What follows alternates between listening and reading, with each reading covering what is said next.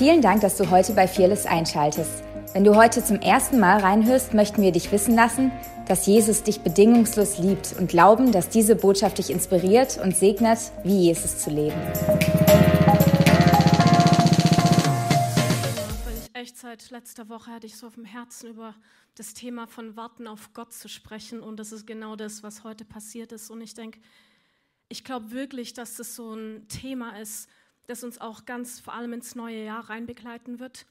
Ähm, ich weiß auch vom Chor-Team, die haben voll auf dem Herzen so Gebet mehr zu pushen fürs nächste Jahr, dass sein Haus wirklich ein Haus wird, dieses Haus ein Haus wird, wo Gott wirklich wohnen kann, wo er angebetet wird, wo er einfach nur auf ihn geschaut wird. Und ich glaube echt, dass wenn wir nicht lernen zu warten auf ihn und nicht immer nur unsere Lieder durchpreschen, dass wir echt was verpassen. Und von dem her hatte ich es voll auf dem Herzen, da heute so ein bisschen drüber zu sprechen. Ich habe aber, weil ich einfach ich bin, ähm, ich habe zwei, drei Witze. Die muss ich jetzt einfach bringen. äh, einfach zur Auflockerung für mich selber und für die Welt. Ähm, genau. Also, ähm, warum streuen Ostfriesen Pfeffer auf den Fernseher? Damit es bildschärfer wird. Bist du Ostfriese? Nee, kleiner Scherz. Äh, okay. Ähm, warum laufen in Ostfriesland die Leute über Weihnachten ohne Gebiss rum? Weil die Frauen es brauchen zum Plätzchen ausstechen. Noch einen? Okay. Warum sind in Ostfriesland die Straßen so geschlängelt? Damit die Betrunkenen besser heimfinden. Aber ja, egal, wir lieben Ostfriesen könnte auch ein paar Schwabenwitze sagen, vielleicht nächstes Mal, genau. Aber ich dachte mir, hey, komm, in der Church darf man auch lachen. Genau. Ähm, ja, wie gesagt, mein Thema ist Warten auf Gott und ich habe diese Woche habe ich mich mit ein paar Mädels getroffen, habe so ein bisschen darüber geteilt, was einfach so auf meinem Herzen ist. Und dann gibt es ja diese, naja, wunderbare App auf äh, dem iPhone. Bitte jetzt nicht machen, weil sonst werdet ihr voll abgelenkt. Und da kann man gucken, okay, wie viel Zeit hast du auf Insta verbracht, wie viel Zeit, was war dein Lieblingssong auf Spotify und die ganzen Dinge ne, stehen da. Und ey, das ist echt schockierend, wie viel Zeit wir mit diesem geliebten Gerät hier verbringen. Und der ganze Punkt ist, es gibt einfach so viele Dinge in unserem Leben, die einfach an uns ziehen und unsere Aufmerksamkeit wollen. Und ich lese gerade einfach dieses Buch von, vielleicht kennt ihr es, ähm, von John Mark Comer.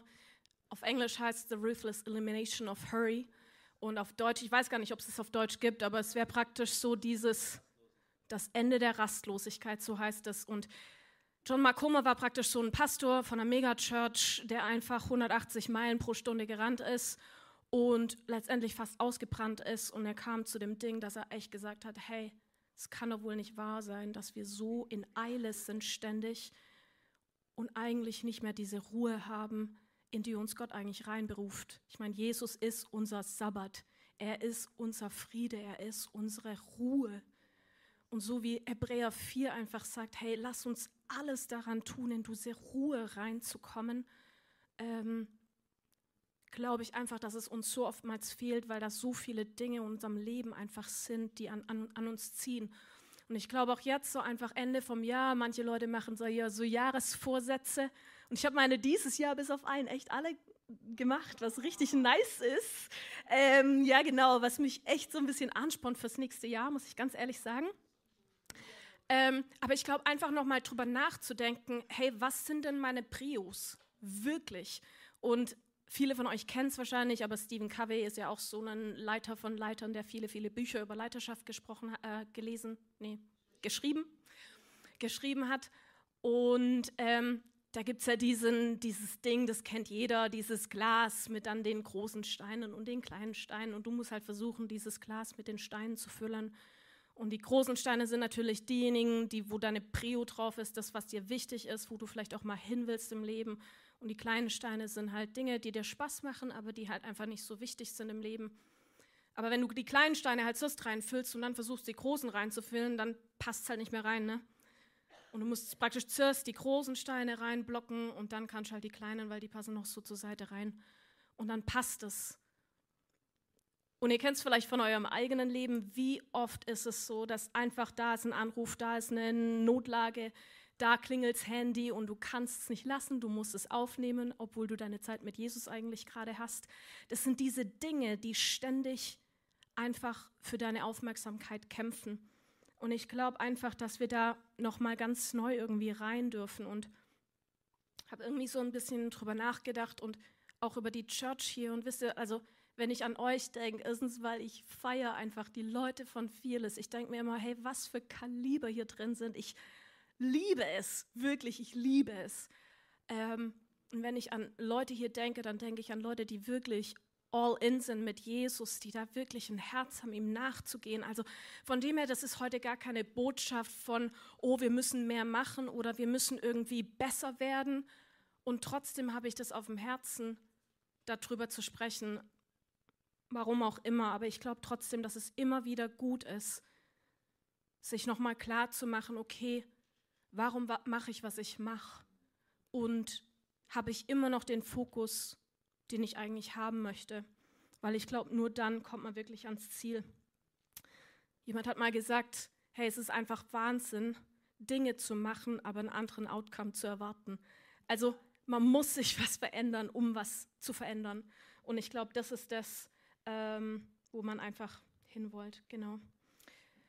Von dem her ist einfach so die Frage, okay, gut, was ist denn überhaupt Gott gefällig? Wie kommen wir aus dieser Eile, aus diesen Dingen raus, die uns immer ziehen, hin zu dem, dass wir wirklich, wie dieser Hebräer-Vers sagt, in diese Ruhe Gottes reinkommen. Und ich finde es schon auch spannend, wie praktisch ist, so fast so schon so eine Ironie in diesem, in diesem Vers von Hebräer 4, wo es sagt, hey, mach alles, dass du in diese Ruhe reinkommst.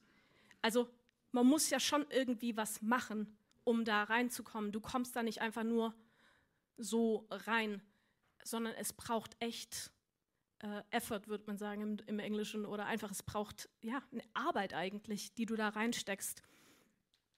Und ähm, ich glaube ganz ehrlich, dass einfach Warten auf Gott oder dieses ja auf ihn warten das braucht wirklich so einen, hey, ich mache das jetzt, egal wie.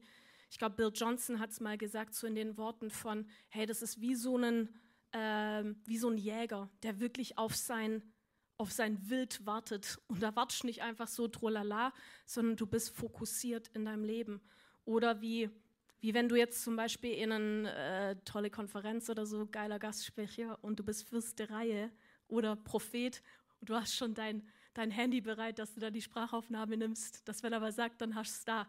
Und ich glaube, das ist so ein Warten, das einfach Gott von uns will, nicht so eins. Ich weiß noch, da war ich Teenie und Gott hat es bestimmt gefeiert, aber ich weiß nicht, ich habe sogar meinen mein Wecker immer eine halbe Stunde früher gestellt, dass ich Zeit mit Jesus haben konnte. Aber ganz ehrlich, oftmals war es halt eher so ein halb verschlafener Jude, die so halb im Bett hing. Gott hat es trotzdem geliebt, aber das ist nicht das Warten, wovon ich rede. Das Warten, das Gott will, ist ein ein Warten mit, hey, ich will wirklich deine Stimme hören. Genau.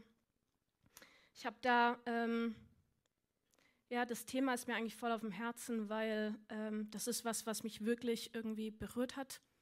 Ich war nach dem Abi, bin ich nach Toronto gegangen für ein Jahr Bibelschule.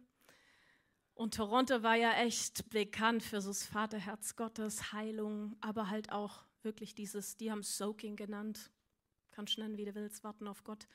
Ähm, und da war bei jeder Konferenz, ich weiß es nicht mehr, also ich glaube, dass es jeden Tag nachmittags war, dass da so Soaking-Sessions gab, wo dann hunderte von Leuten auf den ganzen, Kap äh, auf den ganzen Teppichböden lagen. Dann war da irgendwie so eine Musik, so eine Instrumentalmusik und dann gingen halt Leute rum und haben für die still gebetet und dann konntest du einfach nur von Gott empfangen.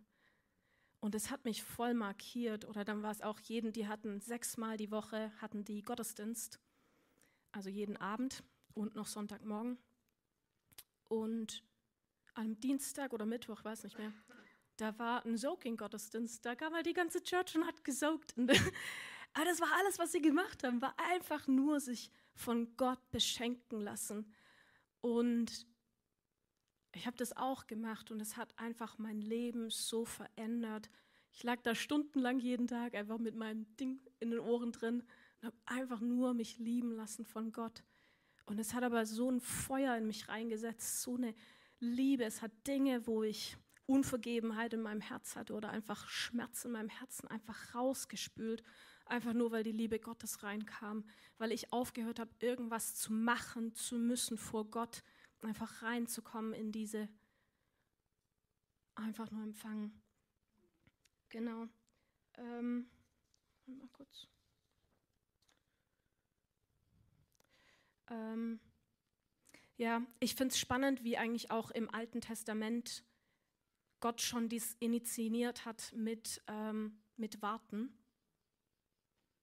Was ist denn das? Ist da irgendwie was im Laptop? So eine Rock'n'Roll-Musik?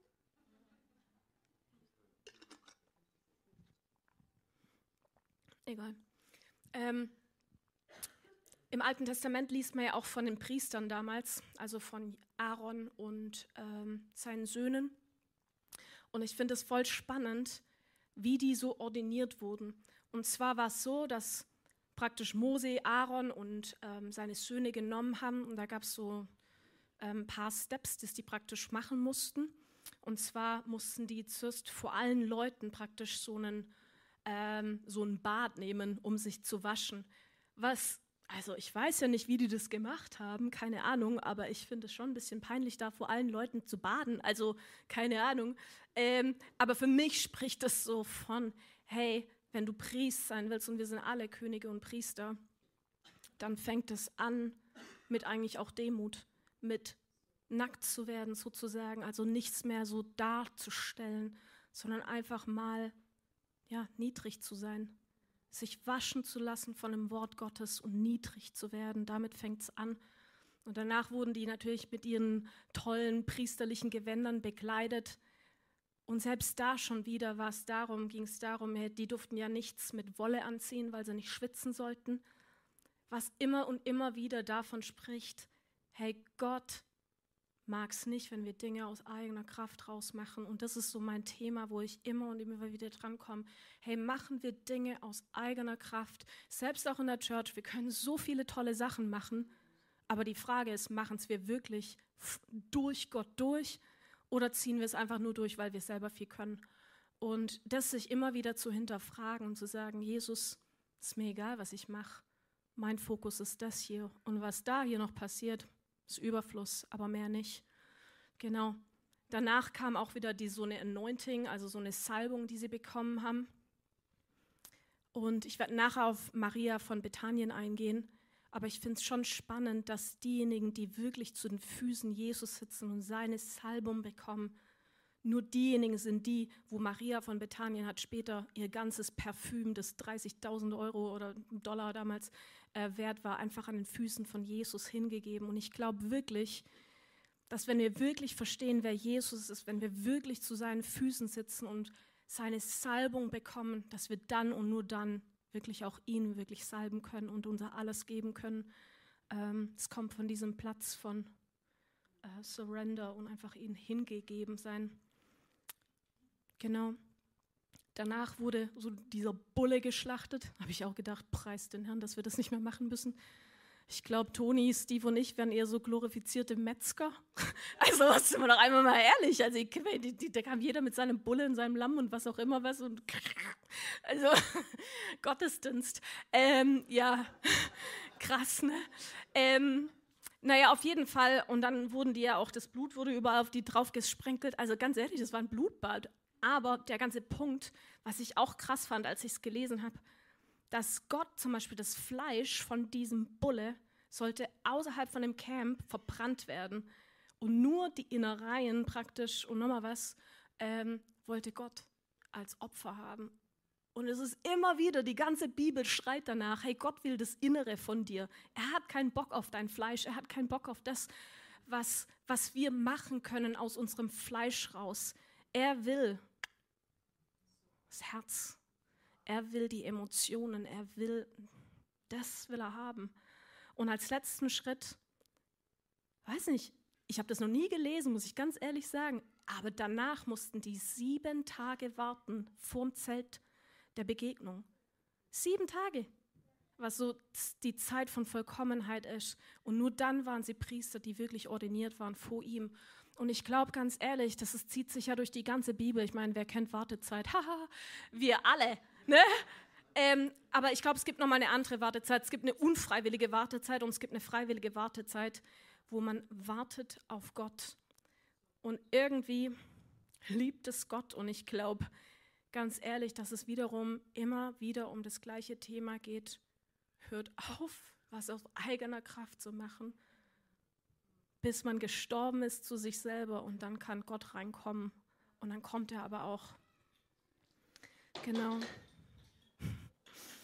Genau. Ähm, ich möchte jetzt gerne zu Maria von Bethanien, wenn wir da einfach mal, könnt ihr mal eure Bibel aufschlagen, zu Lukas 10. Und das Spannende, ähm, Lukas 10, Vers 38.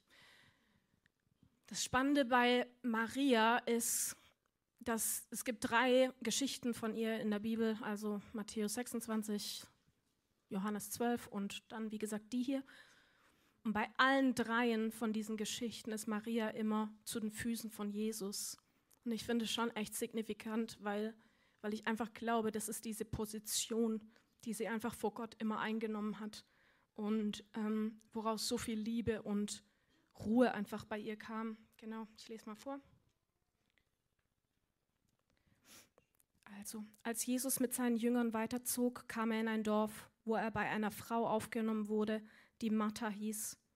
Maria, ihre Schwester, setzte sich zu Füßen von Jesus hin und hörte ihm aufmerksam zu.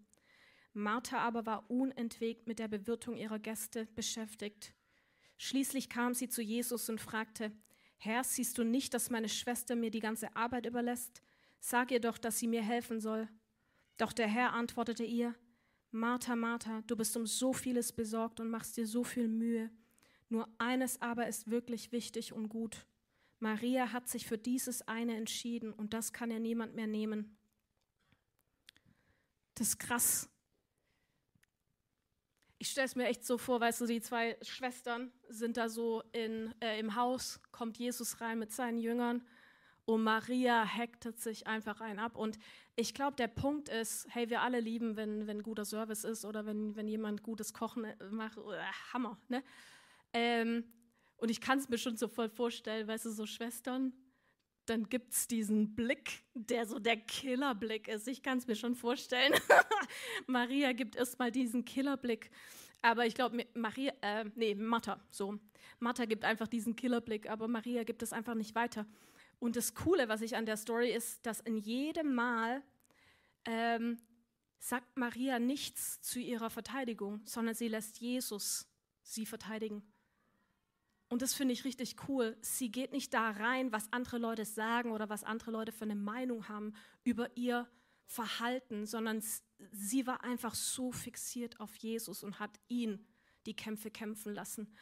Und ich glaube, das ist auch, wenn man wirklich zu den Füßen Jesus sitzt, da wird es einen Kampf geben. Ich glaube, ein Teufel juckt das eine Bohne, wenn wir Church spielen. Corrie ten Boon hat es eigentlich auch mal gesagt, das fand ich auch spannend. Hey, wenn der Teufel dich nicht dazu kriegen kann, zu sündigen, dann macht er dich voll geschäftig. Und ich glaube, das stimmt. Und es darf, sich, es darf dich was kosten, da reinzugehen in so eine Devotion. Und ich glaube, das wird kommen, ähm, wo Nein sagen zu anderen Dingen dich was kostet. Ich weiß noch, gerade auch mit Anfängen,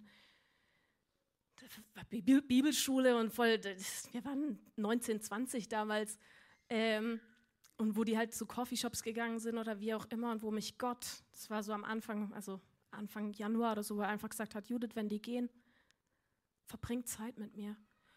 Und ich weiß, es hat mich echt was gekostet, da zu sagen, hey, nee, ich komme nicht mit, sondern ich verbringe Zeit mit Jesus und ähm, und es darf es auch. Und die Frage ist, okay, was darf es uns kosten, reinzukommen, um vor ihm zu sein, um da nicht rausgezogen zu werden? Genau. Ähm, und das Ding, was ich vielleicht auch noch spannend finde, einfach von dieser Story her, ist einfach, ich glaube, Martha zu sein ist nicht das Problem. Das ist nicht hier ein Ding von, ach, wie schlecht ist Martha und wie gut ist Maria. Ähm, ich glaube nur, und da kommen wir wieder zum Anfang hin, was ist deine Priorität? Bist du zuerst eine, Mar äh, eine, eine Maria oder bist du zuerst eine Martha?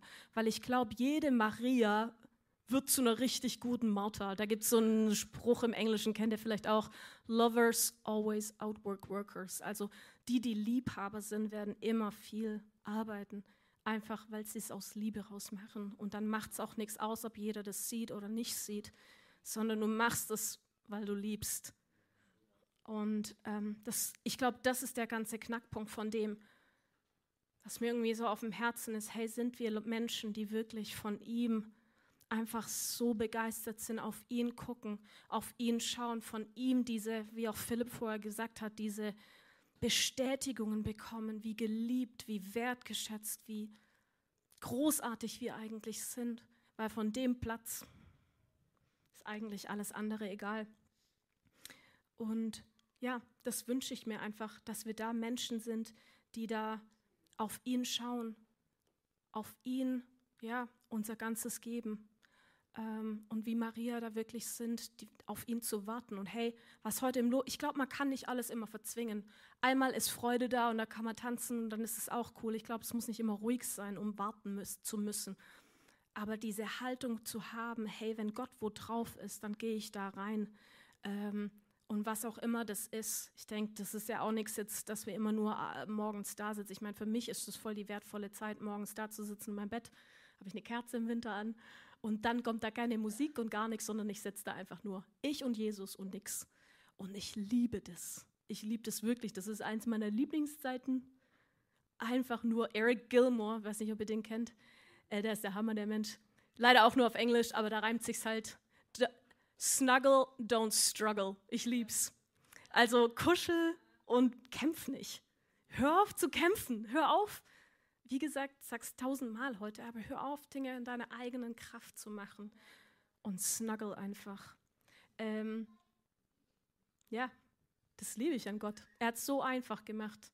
Er hat es so einfach für uns gemacht. Jedes Kind weiß es, muss einfach nichts machen, weil aus dieser Liebe raus kommt alles und alles geht, was einfach nicht von ihm ist. Gott ist ein so viel besserer Leiter, als wir Folger sind. Und ich denke, er kriegt es hin. Ich denke manchmal, ich weiß nicht, ob ihr das jemals gedacht habt, ich denke das schon öfters mal, muss ich sagen. Denke mir so, Jesus, ich habe schon manchmal das Gefühl, ich strenge mich hier mehr an wie du. ähm, ja, einfach so Dinge auch loszuwerden, die, die nicht gut sind. Und ich glaube, das ist halt voll die Lüge natürlich. Ähm, manchmal sieht man es halt nicht so schnell, was Gott in und durch uns durch halt arbeitet. Aber eins können wir wissen, Gott ist sehr viel mehr interessiert, dass wir so werden wie er, als andersrum. Von dem her, ja, praise Jesus, praise the Lord. Ja, von dem her, ich will einfach für uns beten. Vielleicht könnt ihr auch einfach dazu aufstehen. Ähm, ja, dass wir wirklich so ein Haus werden, das Augen hat für ihn. Hm. Jesus, wir sagen, dass wir das wollen. Dass wir Augen haben wollen für dich. Dass wir dich betrachten wollen. Dass wir wirklich Augen haben zu sehen, wo du bist. Dass wir schnell werden, deine Gegenwart wo zu spüren und dann innezuhalten und es zu bemerken, wo du bist. Dass wir lernen, in dich rein zu lehnen, zu lehnen und uns da tragen zu lassen, dass wir aufhören, Dinge in unserem eigenen Fleisch und Anstrengung zu machen, sondern dass wir einfach uns lieben lassen. Jesus, wir sagen, hilf uns, hilf uns, deine Liebe wirklich in unser Herz reinzulassen, dass dieses Öl von Liebe einfach so zurückfließen darf.